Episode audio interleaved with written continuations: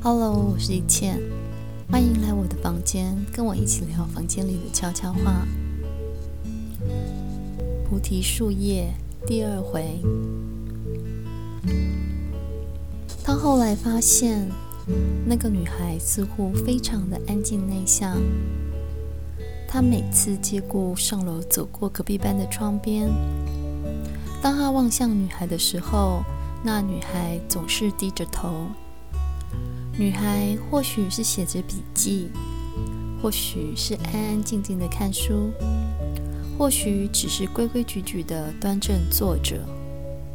但他发觉女孩却不常跟旁边的同学说笑谈天。他想，也许这是很正常的。总之，转学生来到个新环境，每个人都需要些时间适应的。所以，对于他来说，每天中午的休息时间就是他最快乐的时光。他踏着步伐，踩着阶梯，向上望着女孩的教室走去。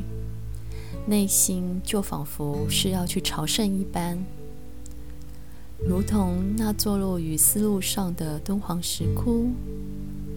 女孩是他每每必得朝拜的佛像，是他刻画在心里面的蒙娜丽莎。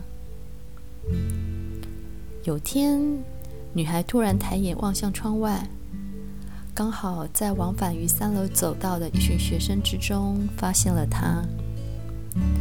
女孩的眼神与他碰上，四目相望。虽然只有短短几秒的眼光交接，便足以让他举步向前的步伐轻盈了起来。我们对到眼了，他开心地想着，脚步踏不到地上。于是他尝试着在两人短暂眼神交接的几秒之中。给女孩一个灿烂的微笑。如此经历了几次之后，有天，女孩竟就在他的微笑之后，对着他略微犹豫地嘴角上扬着，给了他一个似笑非笑的表情。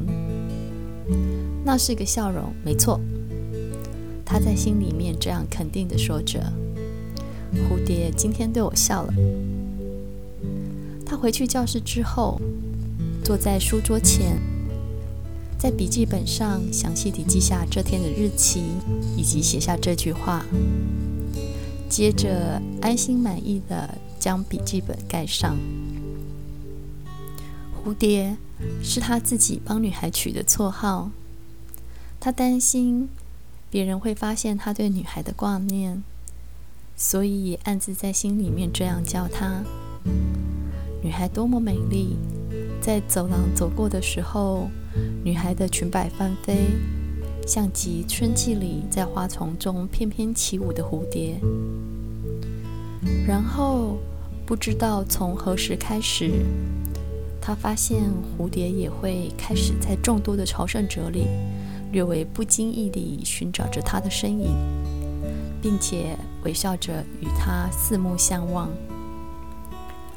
接下来的日子里，虽然在中午休息的几分钟内，他们只来得及匆匆地交换一个微笑，而在那时光短促的目光碰触之中，蝴蝶的眼神是不是有着略微暧昧不清的情绪存在？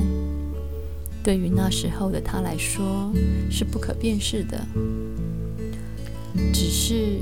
自此而后，在经过蝴蝶教室前的几分钟，便成为他一天以来最想忘的时间；而经过蝴蝶教室后的那几个钟头，便成为他那天最沮丧的时刻。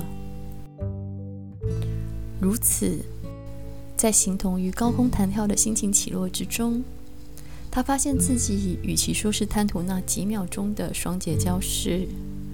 还不如说是沉溺于那种切切的、不欲人知的等待，还有那蝴蝶对待他的面容上日渐柔和的笑意。于是，在这么多年以后的现在，他依然可以清晰地记忆起来，在学校三楼的回廊之间，偶尔有着菩提树叶散落的水泥地面。当他通过蝴蝶教室的后门门框，在左脚跨出第一步的时候开始，只要走过三个步伐，蝴蝶的脸庞就会出现在左边数来的第二个窗框上。等再走个五个不延迟的步伐以后，蝴蝶的后侧面就会变换成三十度的侧脸，而蝴蝶的美丽脸孔也就会被教室前门的门框给遮掩住。久而久之，在脑海里他已经熟悉了这样的节奏与步伐。后来，在某天三楼教室的走廊上，他发现蝴蝶。竟然站在教室外，看着外面大片大片的菩提树叶，微风从一旁吹掠过蝴蝶的脸颊，卷起蝴蝶肩上的发。他望着这样的场景发呆，不知道从哪儿来的勇气涌起，他忽然跑上前去，对蝴蝶说：“把菩提树的叶子用书夹起来。”过了很久，会变成蝴蝶哦。蝴蝶先是堂皇地望了他一下，而后却眉清舒展地笑了出来，说：“是会变成书签吧？”蝴蝶说的对，他心里想的是书签，但是却因为太紧张，再加上看见蝴蝶一脸表情防备的样子，没想到一开口他就说错话了。但是不小心犯错的结果，却是异常的甜美。